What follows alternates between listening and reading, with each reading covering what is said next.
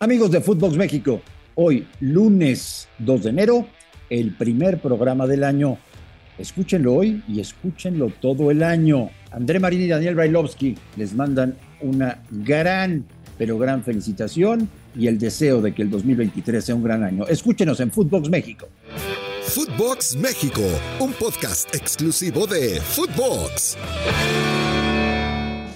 Amigos de Footbox México, un placer saludarles en este arranque de año. Hoy es lunes 2 de enero y arrancamos con nuevas ilusiones, con nuevos bríos, renovados y con ganas de que nos sigan escuchando en todo el mundo en el mejor podcast que podrán tener. Aquí ya lo saben ustedes, información privilegiada, exclusivas, buen humor, mentadas de madre, todo, todo lo que usted quiere escuchar lo encontrará siempre en Footbox México, porque si algo tenemos el señor Brailovsky y yo, es que hablamos bien de los que nos caen mal y hablamos mal de los que nos caen bien.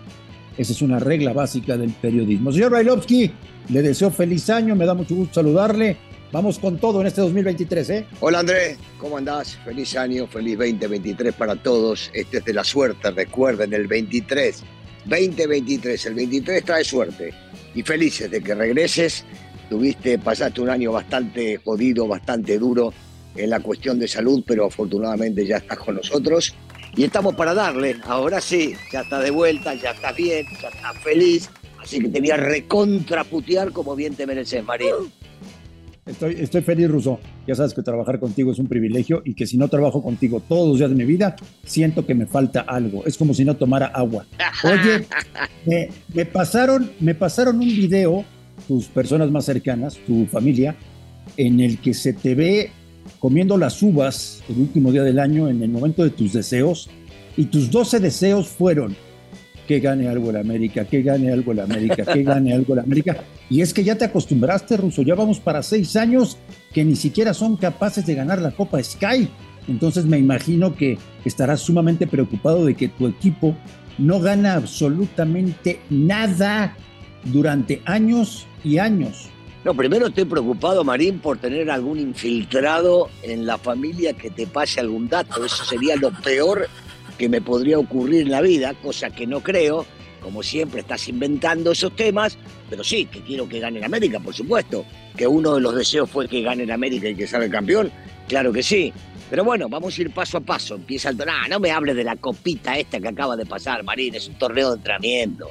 En vez de jugar partidos amistosos cada tres días diciendo que se juega un partido amistoso, dicen vamos a jugar por esta copa. No tiene absolutamente nada que ver. Y que además. Pero, pero aquí andamos. Y, y aquí andamos, aquí andamos, aquí andamos. sí, sí, decime, decime. Que los que transmitían los partidos nos querían hacer sentir que era la Copa Libertadores, ¿no? Ah, bueno, la Copa Libertadores, la Copa La Champions y la Copa del Mundo, todo junto, todo junto. Como si fuera bien.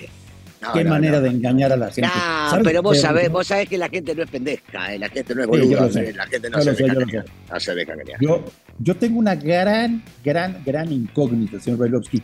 ¿Cómo va a regresar el fanático al fútbol de este país después del papelón sí. de la Copa del Mundo? ¿Volverá con más ganas? ¿Veremos más gente o menos gente en las tribunas? ¿Se venderán más o menos playeras? ¿Aumentarán los ratings de televisión en partidos de fútbol o van a bajar? No tengo todavía un termómetro claro como para darme cuenta de qué tanto le ha decepcionado al fanático, que a final de cuentas es por lo que vive y sobrevive este negocio, juego, deporte llamado fútbol. No sé cómo van a reaccionar, ¿eh? Sí, nunca estamos de acuerdo en temas futbolísticos muchas veces, pero en el tema del aficionado sí, por supuesto, y sobre todo en esta, ¿no? Una, una gran decepción que viene corriendo año tras año, de los últimos cuatro, ocho, dieciséis, no sé cuántos años, y, la gente se sigue convenciendo. Pero ¿sabes qué? El hincha del equipo, el hincha de, de, de la América, de Cruz Azul, de Pumas, de Guadalajara, del Atlas, esa gente quiere ver a su equipo. Y entonces posiblemente sí veamos una respuesta eh, buena. Y, ojalá que sí, sí lo sea, que la gente no pierda el entusiasmo, las ganas de, de poder llegar a ver a sus equipos pero, pero sería una irresponsabilidad de nuestra parte decirle vayan, acompañen, estén y no sé cuánto, después de todo lo que sufrieron, ¿no? Y de lo que viene sufriendo el público. Totalmente de acuerdo. Fíjate, Russo, que en los últimos días del año tuve contacto con algunos dueños de equipos. Todos te dicen lo mismo, ¿no? Si dices que yo te lo dije, lo desmiento en tu cara. Pero todos traen, traen lo mismo en la cabeza, Russo. se apaga la luz y se llenan de puñaladas por la espalda, pero están platicando entre ellos. Hay quienes quieren volver al ascenso y descenso, hay quienes no quieren que haya ascenso y descenso. Hay quienes quieren que haya más extranjeros, hay quienes quieren que haya menos extranjeros. En lo único que están de acuerdo es en ahorrar dinero, en hacer una liga baratita y en ir a Estados Unidos a jugar la mayor cantidad de posibles de partidos intrascendentes para inflar la cuenta de dólares. Me ponían los ejemplos, ¿no? Sí. Multimillonaria inversión por Tobán. ¿Y qué pasó? Nada. Multimillonaria inversión por Dani Alves. ¿Y qué pasó? No pasó nada. Multimillonaria inversión por traer al 10 de Boca. Y no pasó nada. Gente que te dice, ya no tiene caso traer figuras al fútbol mexicano. Es mejor ir por jovencitos baratos de Sudamérica y darle oportunidad a los jóvenes en México porque, porque ya no están saliendo las cuentas. Bueno, yo, yo no creo que sea tan extremista el tema, pero, pero sí hay puntos en los cuales pueden llegar a beneficiar eh, que la liga sea mejor. Eh, el, de traer figuras extranjeras, sí, yo creo que sí, sí es bueno traer figuras que estén en condiciones, que estén aptos, que se haya revisado no solamente eh, la intención de por la cual vienen acá, sino que se sepa que tienen ganas de triunfar, ganas de hacer crecer. Ir a buscar eh, basura, claro que no, porque perjudica el crecimiento del futbolista mexicano, del joven futbolista mexicano. Entonces, habría que reducir el tema de los cupos de extranjeros y, por el otro lado, meterle un candado a la posibilidad de quienes puedan llegar a venir.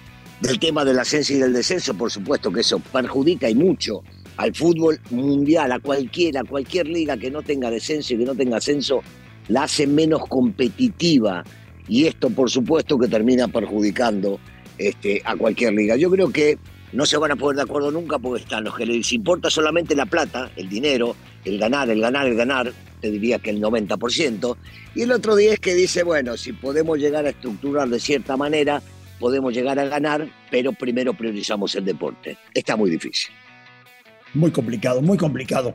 También me decían estos dueños rusos, hay los que quieren a Herrera, hay quienes quieren a Almada, hay quienes ya hablaron con Mohamed, hay alguno que ya habló con Bielsa, hay quien ya platicó con Matías Almeida, eh, hay quienes apuestan por Nacho Ambriz, no tienen ni idea de qué quieren cuando faltan tres años y medio para que arranque la Copa del Mundo.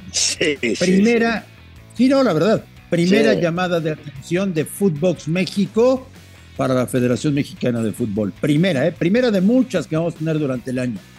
Sí, porque no nos callamos nada nosotros. Nada, nada, nada, nada.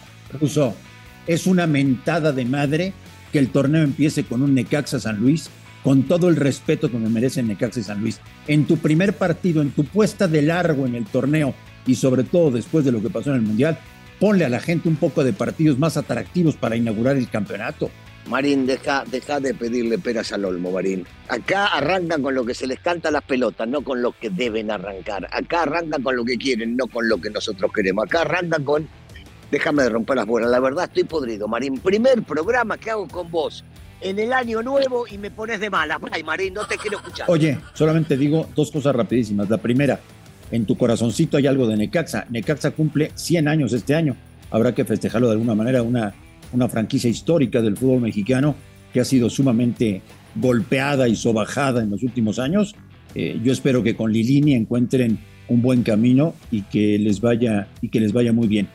Y para terminar, señor Bailovsky, este primer programa del año, esto me interesa muchísimo que me lo digas. ¿Cuál fue el personaje del fútbol mexicano que marcó el 2022? Guardado, convirtiéndose en el mexicano con más partidos en Europa de la historia, John de Luisa y todas las cagadas que se tiraron, Martino por el papelón del Mundial, Luis Chávez como eh, quizá el mejor futbolista del último torneo, eh, el Chaquito Jiménez que se fue a jugar a Europa ¿Quién, quién Ruso para ti es el personaje del año 2022 del fútbol mexicano? La mala Martino, la buena Chávez. Ruso, pues aquí estaremos, ¿no? Hay que invitar a la gente a que nos siga porque va a ser muy divertido y muy atractivo escuchar Fútbol México a lo largo de todo el año. Daniel Brailovsky, me da muchísimo gusto reencontrarme contigo en este negocio y vamos con todo, ¿eh? Vamos con todo porque tenemos que hacer de Fútbol México lo que ya hemos logrado, el mejor podcast. ¿Estás de acuerdo? Totalmente de acuerdo, seguiremos adelante, comienza el año, comienzan las nuevas ilusiones y la vamos a seguir rompiendo con la ayuda de nuestros, de nuestros escuchas, que son muy importantes. Una cosa, Ruso, Cruz Azul, América, Pumas, Chivas. ¿Les seguimos diciendo los cuatro grandes o ya no? Eh, Marín, al América sí, el América es el más grande, por supuesto que el América sí. ¿Y los demás ya no son grandes? Te hablé del América, Marín, me valen madre los demás. El América es el años más grande. y años y años sin ganar absolutamente nada.